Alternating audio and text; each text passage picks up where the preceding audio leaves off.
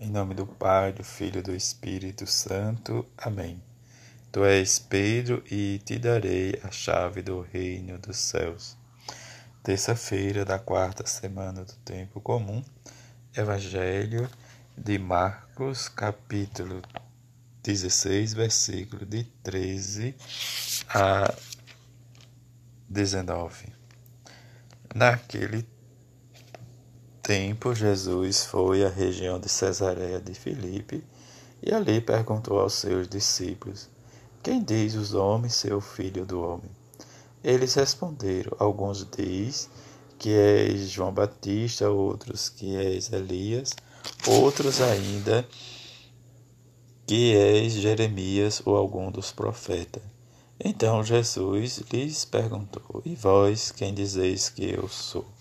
Simão Pedro respondeu: Tu és o Messias, o Filho do Deus vivo. Respondendo, Jesus lhe disse: Feliz és tu, Simão, filho de Jona, porque não foi um ser humano que te revelou isso, mas o meu Pai que estás nos céus. Por isso eu te digo que tu és Pedro, e sobre esta pedra construirei a minha igreja, e o poder do inferno nunca poderá vencê-la. Eu te darei a chave do reino dos céus. Tudo que tu ligares na terra será ligado nos céus, e tudo que tu desligares na terra será desligado nos céus.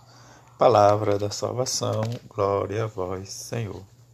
Nesse dia, a igreja celebra a festa da Cátedra de São Pedro Apóstolo.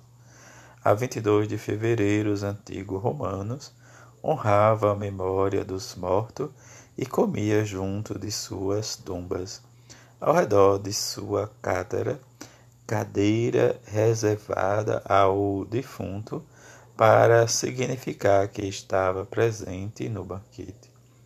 A partir do século IV, os cristãos começaram a honrar uma cátedra muito mais espiritual, a de Pedro, chefe da Igreja Romana.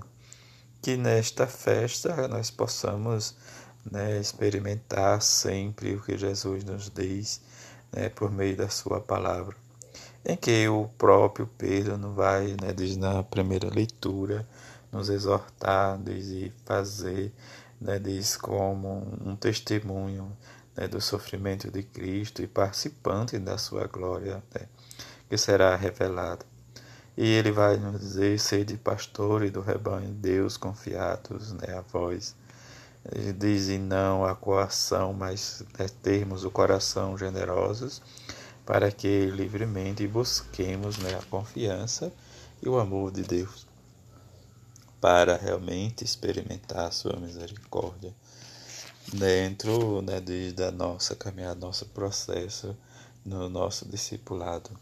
Na, o Evangelho, né, diz Marcos, nos chama a atenção, diz o, o, a grande pergunta de Jesus, né, diz quem diz, né, o, o povo, né, diz o que vocês escutam, o que o povo está falando sobre mim. E vem realmente né, a resposta dos discípulos, e depois vem a segunda pergunta. Né, diz agora em e vocês diz o que, que eu sou. Nós às vezes olhamos, né, a nossa vida que diante de Jesus é necessário sempre tomar decisão, uma adesão, né, estar sempre inserido. E diante dessa adesão, diz, e nós vamos perceber que para o mundo se torna uma hostilidade, né, diz, ou uma incompreensão, é mesmo até daqueles que vivem uma fé, né, no Evangelho de Jesus. Mas precisamos nos converter, né, nos formar no discipulado de discípulos de Jesus, como fizeram né, os que Jesus escolheu, os que seguiam Jesus. E Jesus né, diz: levanta, diz essa pergunta em que Pedro vai responder em nome né, de toda uma forma de profissão de fé positiva em que ele vai responder de Jesus é o Cristo, Filho de Deus vivo.